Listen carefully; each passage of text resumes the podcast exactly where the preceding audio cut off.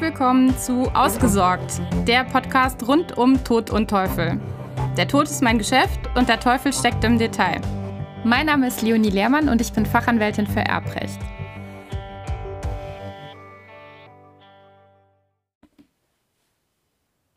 Wenn von dem Notar als Detektiv die Rede ist, dann geht es im erbrechtlichen Bereich doch in aller Regel um um das notarielle Nachlassverzeichnis, das durch einen Pflichtteilsberechtigten verlangt wurde.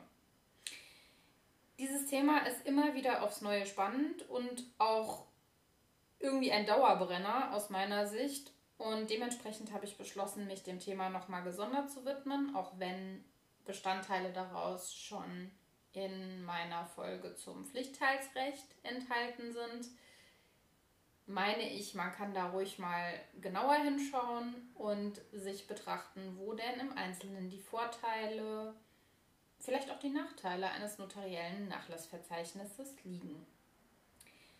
Und wir machen das wie immer am konkreten Fall. In diesem Fall einer Entscheidung des BGH aus diesem Jahr Mai. Und zwar lag dem folgender Sachverhalt zugrunde. Die Erblasserin war die Mutter in dem Fall und diese Erblasserin hatte zwei Töchter. Die eine Tochter war allerdings bereits vorverstorben, als sie verstorben ist. Und diese vorverstorbene Tochter wiederum hatte zwei Kinder hinterlassen. Die Erblasserin selbst hatte ihre noch lebende Tochter zuletzt als Alleinerbin eingesetzt und dementsprechend dafür gesorgt, dass die beiden Kinder der verstorbenen Tochter nicht Erbe wurden. Die hatten aber wiederum von ihrer vorverstorbenen Mutter abgeleitet ein Pflichtteilsrecht am Nachlass ihrer, in dem Fall Großmutter. So, soweit so gut. Diesen Pflichtteilsanspruch haben sie auch gegenüber ihrer Tante formuliert und diese auf Pflichtteils in Anspruch genommen. Durch ein Teilurteil wurde die besagte Tochter dann verurteilt gegenüber den Enkelinnen oder in ihrem Verhältnis eben ihren Nichten Auskunft zu erteilen über den Bestand des Nachlasses und zwar durch Vorlage eines notariell aufgenommenen not ja, notariellen Verzeichnisses. Jetzt hatte der Notar zur Klärung der bestehenden Bankguthaben Anfragen bei sämtlichen deutschen Banken und Sparkassen vorgenommen. Oder wahrscheinlich nicht bei sämtlichen, aber bei denjenigen, die dafür in Frage kamen, hatte er also äh, eigene Ermittlungen angestellt und dazu eine Vollmacht von der Erbin erhalten.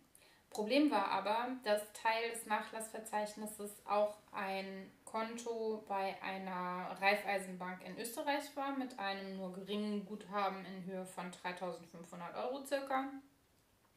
Und bei diesem einen Konto konnte der Notar aufgrund eigener Kenntnis keine Auskünfte erteilen, weil ihm die Tochter, also die Erbin, nicht die dafür erforderliche Zustimmung erteilt hatte, um entsprechende Auskünfte in Österreich zu bekommen.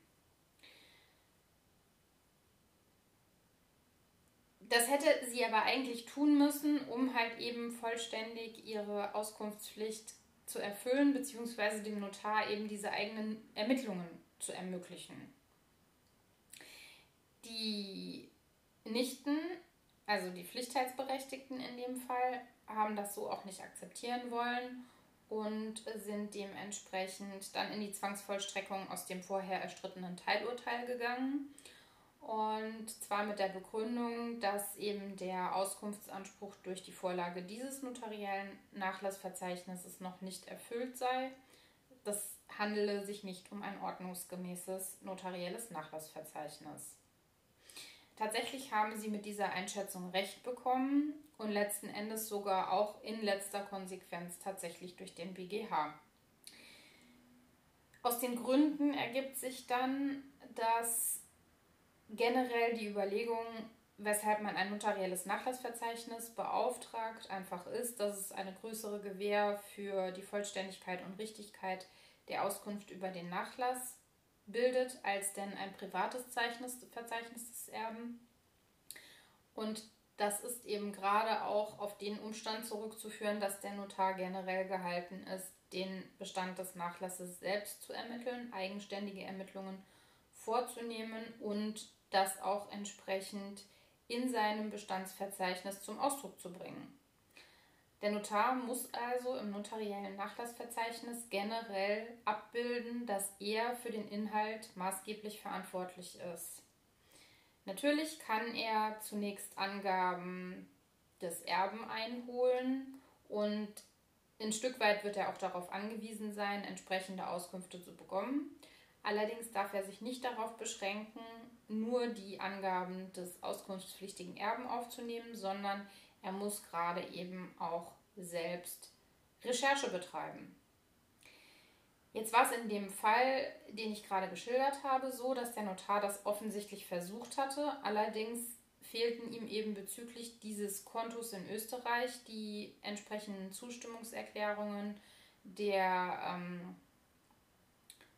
der Tochter, wodurch ihm an der Stelle die Hände gebunden waren und er eben bezogen auf dieses eine Konto keine eigenen Ermittlungen anstellen konnte. Grundsätzlich können die, ähm, die Pflichtteilsberechtigten generell eine Berichtigung oder eine Ergänzung eines Nachlassverzeichnisses nicht verlangen, sondern sind vielmehr dann darauf angewiesen, dass ihnen eine eidesstattliche Versicherung äh, ja, zuteil wird, aus der hervorgeht, dass eben der Erbe seine Angaben nach bestem Wissen und Gewissen getätigt hat und so vollständig wie möglich und so weiter. Allerdings erweist sich das ja ehrlicherweise häufiger mal als ein stumpfes Schwert oder ein, naja, ein unbefriedigendes Ergebnis, dass man das so schlecht kon äh, kontrollieren kann, was der da von sich gibt, der Erbe.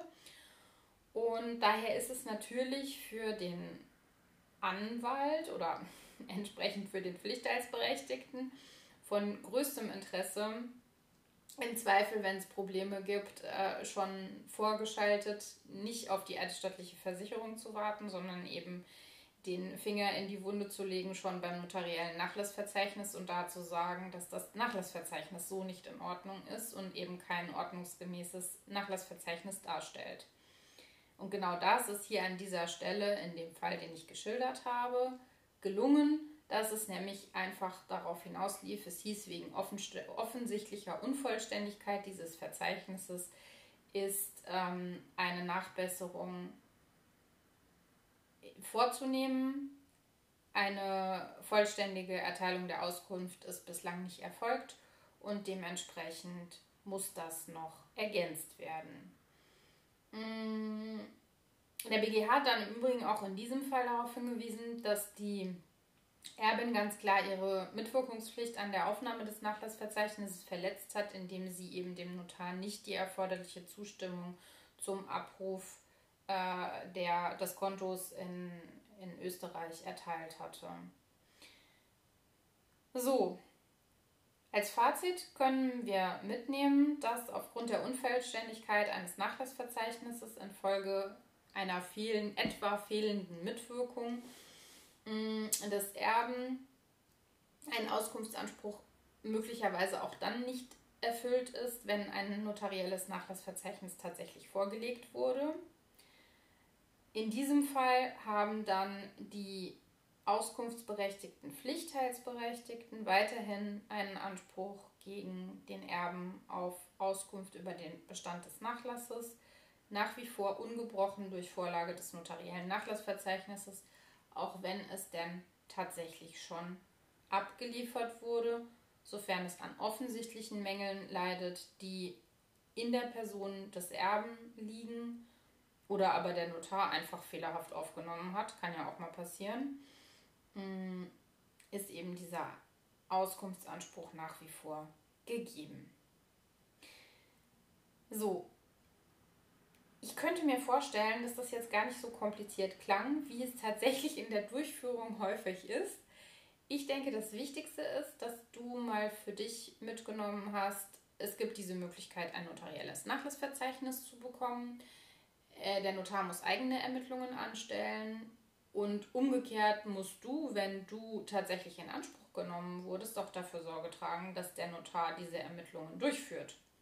Also dem sollte man dann schon ihn gegebenenfalls, wenn er das nicht sogar aus eigenem Antrieb macht, was ja die meisten tun, ähm, wenn das aber nicht der Fall ist, müsste man dem Notar tatsächlich ein bisschen auf die Finger klopfen, dass er eben selber prüft, was man da einreicht.